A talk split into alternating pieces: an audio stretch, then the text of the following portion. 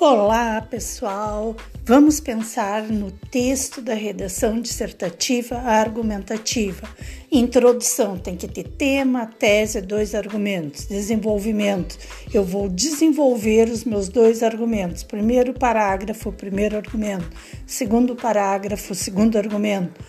E a conclusão, eu vou fechar o meu texto. O que é fechar o texto? Trazer o tema, a tese e os dois argumentos e trazer a conclusão para aquilo ali, ou trazer uma proposta, trazer uma forma de resolver aquele problema, se é um problema que eu tenho que resolver nessa minha redação.